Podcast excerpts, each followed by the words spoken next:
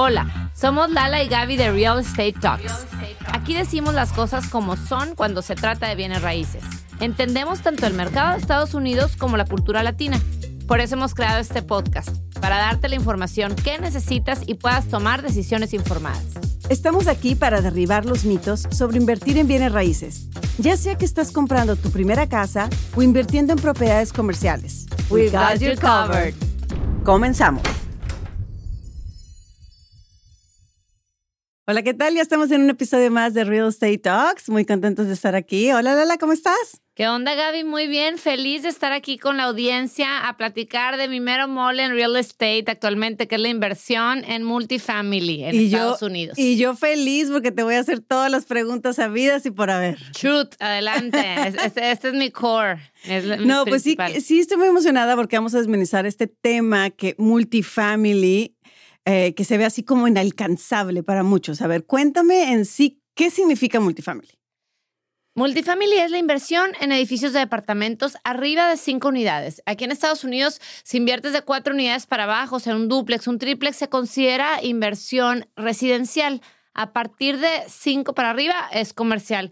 Los multifamilies son edificios de departamentos, esos que ves en el frío cuando vas manejando, pero te voy a corregir algo que dijiste, inalcanzable. Al contrario, para mí, y por eso terminé en multifamily, invirtiendo ahí primero antes que el single family homes, es porque puedes entrar a invertir en multifamily desde 50 mil dólares. Inclusive de repente hay oportunidades de 25 mil dólares, pero es una forma súper fácil de, de invertir y obtener las bondades de invertir en bienes raíces sin tener que lidiar con con el tenant o con el inquilino, a veces fastidiosos o cosas que pasan cuando tienes una propiedad de single family, ¿no? Que hay muchos temas con los que hay que lidiar. Pero espérame, espérame, espérame. Lo tengo que repetir, lo tengo que repetir porque la verdad que esos números que manejaste están bastante alcanzables. O sea, que puedas entrar como socio o como parte dueño con 50 mil o hasta con 25 mil. O sea, ¿cómo funciona? ¿Cómo eres parte dueño del, del del edificio en sí o cómo? Sí, mira, el instrumento que más se utiliza para invertir en, en multifamily en Estados Unidos es el syndication, syndication o sindicación, creo que se dice en español. Es una estructura legal en la cual básicamente hay unos general partners que son las personas que encuentran la propiedad y son los que estructuran el deal. ¿Qué es eso? Dicen, hay una oportunidad, van con el banco, le piden el préstamo eh, y están los limited partners, que son los inversionistas pasivos, que es el caso que yo te decía. Yo empecé a invertir en multifamily de forma pasiva. Tenía un, hay un dinerito que me iba sobrando, hay gente que recibe, a lo mejor tiene su trabajo 9 to 5 del día a día, no tiene tiempo a andar buscando una casa, un single family home, andar viendo en qué mercado, en qué o calle. lidiando con, con gente que va a rentar o que se descompuso el, toy, el baño, que no, no, ellos quieren poner su dinero a trabajar. Su dinero a trabajar y tú como inversionista pasivo pones el dinero en una propiedad, obviamente tú tienes todo eh, la estructura legal, te dan una especie de contrato.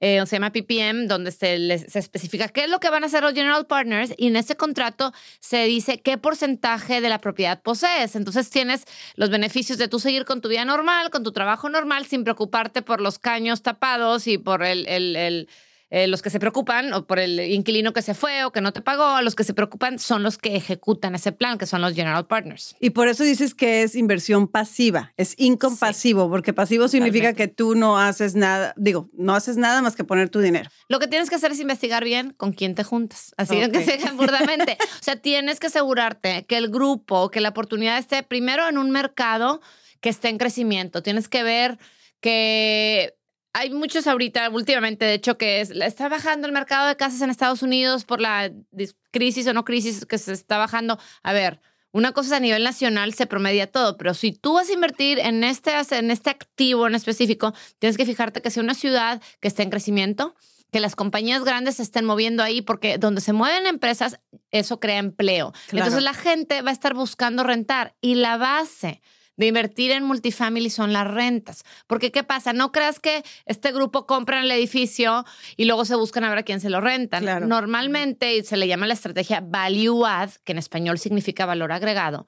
Se compran los departamentos ya rentados. Para que sea una buena oportunidad, la ocupación de los departamentos tiene que ser arriba del 90%. O sea, que si son 100 departamentos, que haya 90 rentados. Entonces es un activo que compran apalancado con el banco, porque es una compra apalancada, como si fuera una casa, o sea, con un préstamo bancario comercial. Entonces desde el día uno, los renteros, la gente, los inquilinos ya están pagando renta. Claro. Y tú como inversionista empiezas a recibir las mieles de recibir rentas. Entonces yo te doy 100 mil dólares y normalmente vas, me vas a estar dando al año entre un 7 u 8% anual en dólares. Y ya Ujú. cuando la gente o los general partners ejecuten el plan, que se trata de darle la chaneadita al edificio, de conforme se van venciendo las rentas, renovar, le quitas la alfombra, le pones la duela, le pones este, los appliances, los pones más modernos, o a- empiezas con las áreas comunes normalmente. Por ejemplo, nosotros tenemos en Dallas un edificio donde metimos un doggy park, que está muy de moda, cambiamos los camastros, cambiamos los buzones de... Ah, este, Simplemente, es prácticamente como un flip, pero a, a- a nivel masivo, a muchas puertas que le llaman, pero lo vas haciendo poco a poco. ¿Por qué? Porque los inquilinos se van saliendo cuando el contrato se acaba, entonces te, te enfocas en ese y luego te mueves al siguiente y te mueves al siguiente y eso es lo que significa darle la vuelta. Eso es lo que te, te refieres. Es correcto, porque un inmueble por naturaleza, cuando las bienes raíces en general tienden a, a subir de valor.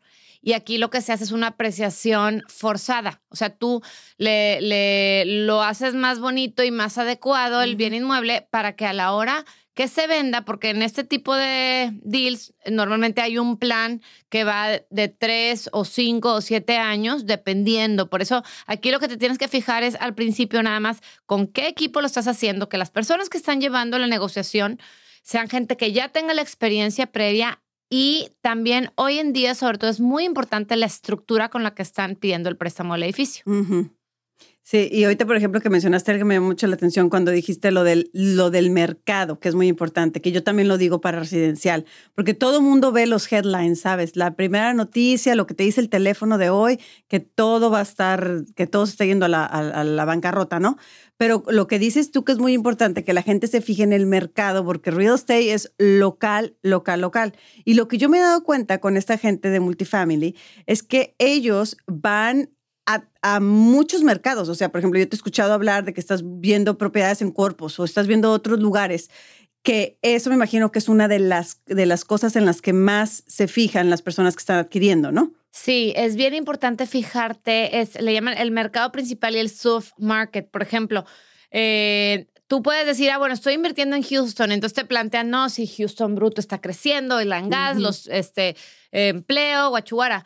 Pero si haces el zoom in detallado y eh, digo, si puedes, puede ir a ver la propiedad, ¿no? Si no, ya cuando ya te agarraste un grupo que sabes que son confiables y que van a hacer su chamba, Ujú. este, yo, por ejemplo, que soy general partner, voy y nos invitan a participar en diferentes proyectos, voy a ver el edificio, checo los comparables.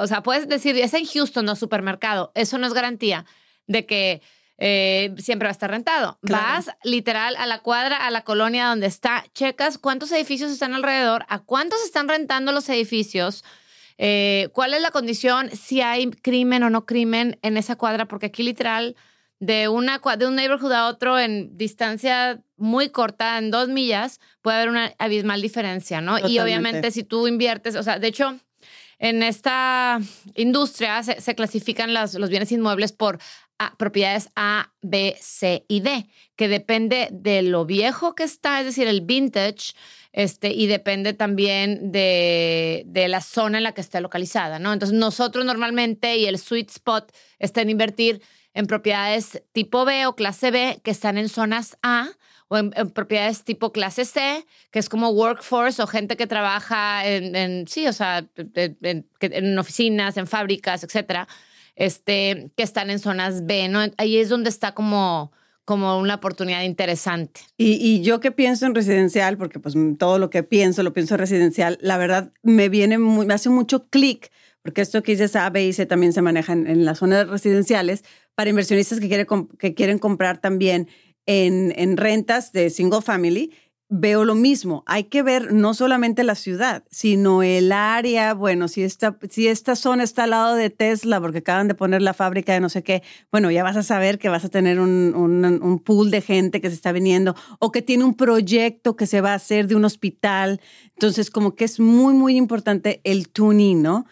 De, y la otra que mencionas del, de- del sweet spot, que eso también lo relaciono con, con real estate, es nunca te, nunca te dicen, no compres la, más, la, cara, la casa más cara del vecindario, porque no tienes espacio para improvement.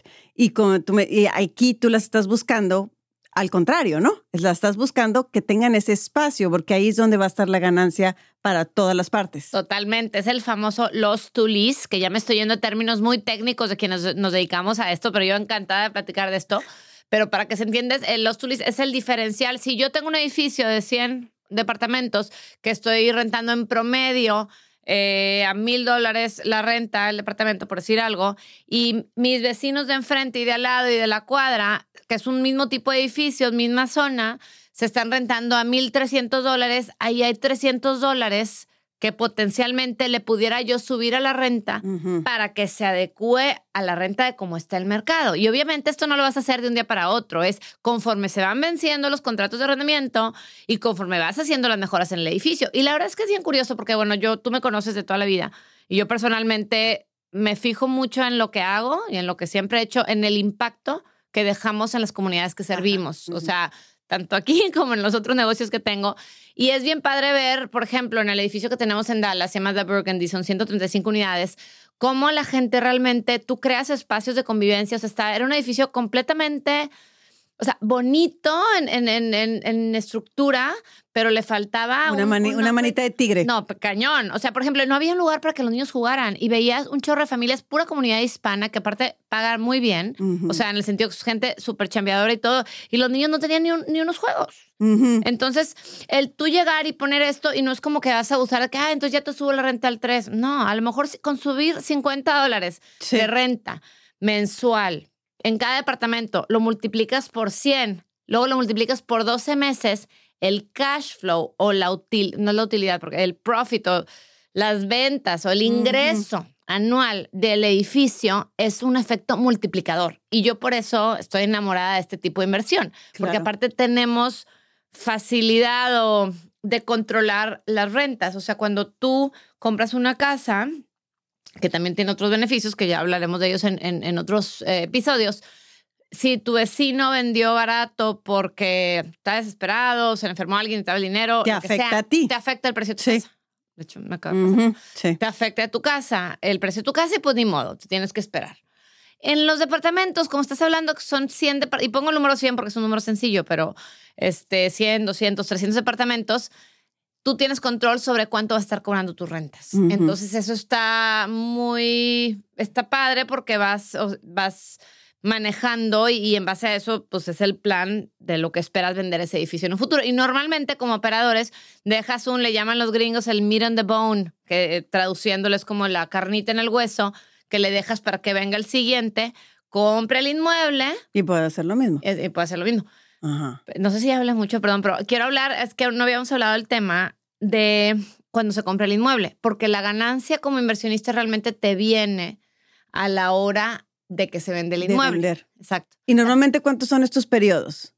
Normalmente depende de cada oportunidad. Te puedo decir que en promedio lo más común son cinco años, pero si hay una oportunidad en el mercado de vender antes, te puedo mencionar muchos operadores que vendemos antes.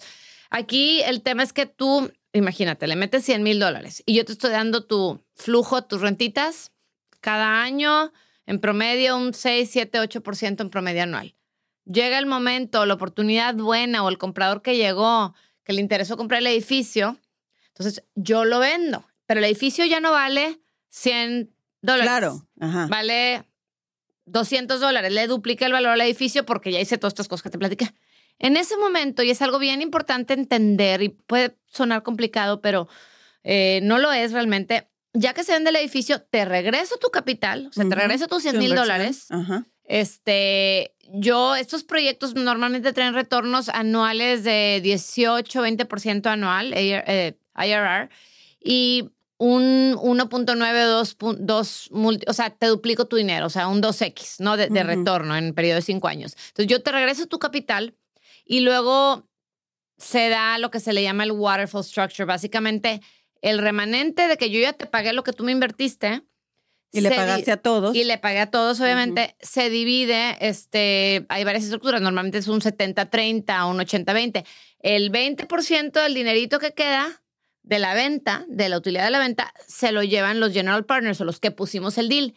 Y el otro 80% se lo llevan todos los limited partners o el inversionista, pero siempre va primero el, el, retorno al inversionista. Entonces, realmente yo como operadora no gano hasta que no gana mi inversión. Entonces, está padrísimo porque los incentivos van alineados. Obviamente, pues por toda la friega que me aventé, pues yo mi, ganancia buena porque nosotros somos cinco y ustedes son 30, ¿no? Claro. Entonces, ahí es donde está lo bueno para mí pero no va a llegar hasta que no ganes tú. Entonces está bien padre porque está como muy alineado. es como el típico win-win-win. Y, a ti te dan, a ti los inversionistas te dan toda la confianza, te depositan el dinero y tú pues, con todo el esfuerzo vas a tratar de ganarle, eh, porque entre más le ganes tú, más le van a ganar ellos también. Correcto. Ajá. Correcto. Oye, el y todo esto que la verdad se oye súper interesante y gracias por desmenuzarlo porque a veces se veía muy enredado el GL, todo, todas las partes son cosas muy técnicas que no escuchamos tanto como los términos de a veces de residencial, ¿no? Y, pero ¿cómo puede accesar alguien así? Yo ya tengo este bono que me llegué. ¿Cómo llegas a estos contactos o a estas compañías? una muy importante ya, me dijiste, ya dijiste en dónde, o sea, en qué mercados enfocarte y todo, buscar players que están jugando, este, que, los, pero ¿cómo, cómo siquiera accesar a ellos? Mira, eh, qué bueno que esa, esa pregunta porque muchas de estas oportunidades no se publican en el mercado abierto. No. Porque aquí en Estados Unidos son muy estrictos, la verdad es que qué bueno este, el IRS está bien regulado, que este tipo de oportunidades de inversión no las puedes publicar abiertamente, sobre todo cuando son oportunidades para el público en general. Tiene que haber una relación preexistente entre el que tiene el deal y el inversionista. Entonces, si les llama la atención este tipo de inversión, eh, mi consejo sería investigar, investigar, investigar mercados, hacer un Google Search, platicar con la gente que sabe. con mucho gusto les puedo pasar una lista de operadores súper reconocidos este, irte entrevistando, o sea, estar listo para cuando llegue el momento. ¿no? Si tú ya sabes que vas a recibir un bono a final del año y a lo mejor, no sé, es un bono de 100 mil dólares, y tú, bueno, la mitad se lo quiero asignar a esto y lo otro para otras cosas. O sea, cuando tú planees como tu, tu pues sí, qué vas a hacer con tus inversiones, pues a lo mejor anticiparte, empezar a entrevistar a estos operadores y entender cuál es su cultura, cuáles son sus valores, porque pues te encuentras de todo, ¿no? Hay gente que son muy, híjole, no recuerdo cuál es la palabra, aquí en Estados Unidos se me olvida, pero pues que le rascan hasta con las uñas, entonces que llegan a caer en temas no tan éticos con los residentes ni con los... Em, hay gente que levanta capital y le da los retornos de ese capital que levantó. Digo, no me quiero meter en, temas así como muy sketchy. Lo importante es que es hacer la tarea, es hacer la tarea, no, cualquiera, pues hay que y también ver que tengan como un como un good record, ¿no? Un track record eh, confiabilidad en cuanto y alineación en cuanto a valores. Este, y bueno, sí es bien importante también que esta no sea tu última, la última coca le está, o sea, tu última inversión que tienes para tu patrimonio y tus hijos. ¿Por qué? Porque, pues, como todas las inversiones, tanto las de este, casas individuales como multifamily, como acciones, como cripto, todas tienen un riesgo. Entonces, es súper importante conocer este riesgo. Y por eso las oportunidades no se pueden decir al aire a todo mundo porque, porque se presta a, a malo. De hecho, a mí me ha tocado, sobre todo con inversionistas mexicanos y de, de Guate, también tengo de Guatemala, que me dicen, a ver, no se creen, a ver, ¿cómo me vas a regresar el 1.9 de mi capital en cinco años? No te creo. Too good to be true. Suena como que scam. Entonces ya les vas presentando los casos de uso, la, la, y empiezan a recibir ellos su renta y dicen, oye, está está con madre, o sea, está padre porque pues yo sigo con mi vida normal y tengo este dinero, pero que es un dinero que, a ver, si tú quisieras sacarla antes de esos cinco años, porque es otra pregunta que me hacen mucho, siempre hay una manera de hacerlo, pero no es lo ideal. O sea, si tú ya te comprometiste a cierta inversión, tienes que confiar literal como limited partner, confiar que ese dinero iba a estar. Y te vas a dar. Y en cinco años te va a llegar el doble, dependiendo del proyecto, el 1.8 del proyecto. Y ya de ahí tú puedes,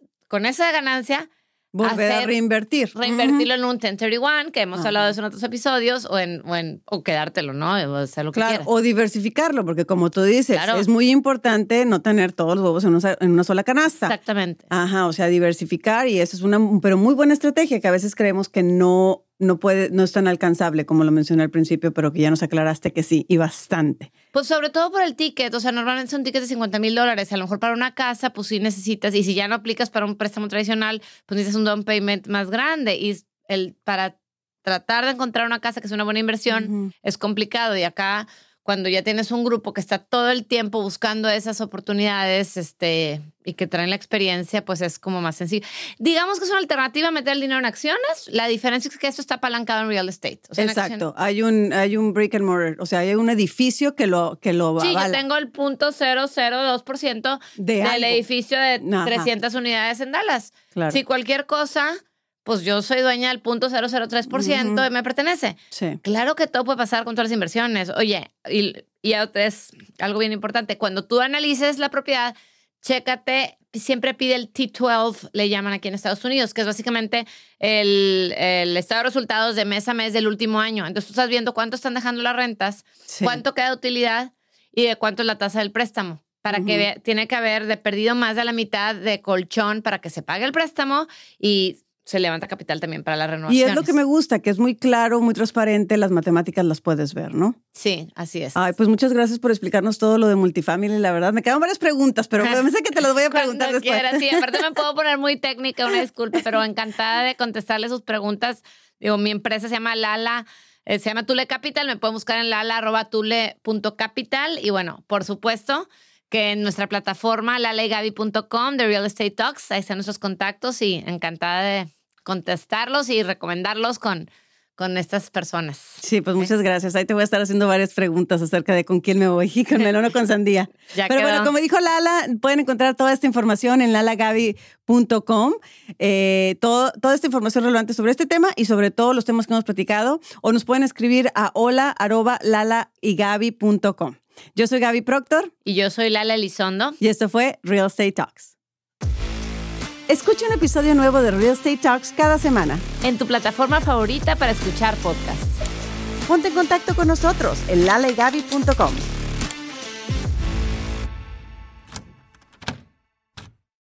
With lucky landslots, you can get lucky just about anywhere. Dearly beloved, we are gathered here today to. Has anyone seen the bride and groom? Sorry, sorry, we're here. We were getting lucky in the limo and we lost track of time. No, Lucky Land Casino, with cash prizes that add up quicker than a guest registry. In that case, I pronounce you lucky.